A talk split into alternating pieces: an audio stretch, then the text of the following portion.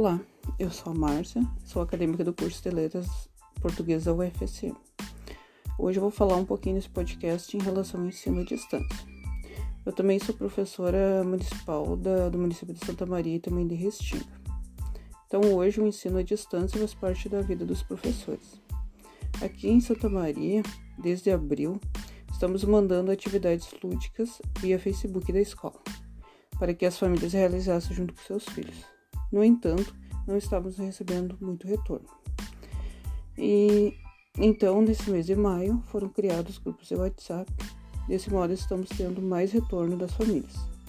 Utilizamos atividades uh, mais lúdicas para os alunos confeccionar com os pais, como massinha de modelar, caseira, atividade com cores, números, contação da história. Já em relação aos anos iniciais, onde eu atuo em Restinga no terceiro ano, Desde o começo de abril, o contato foi feito via WhatsApp.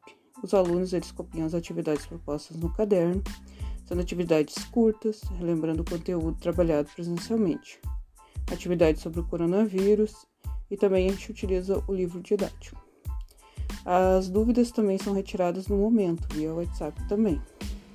Utilizamos mensagem de texto, de voz, vídeos, Textos pequenos, questões de interpretação, produção de texto, leitura de contos, atividades matemáticas. Enfim, procuramos abordar todas as disciplinas.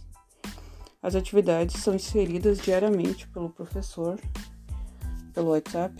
Os pontos positivos é a interação mais com os pais e com os alunos, e os negativos é que nem todos os alunos recebem as atividades porque eles moram no meio rural. Espero que você tenha gostado.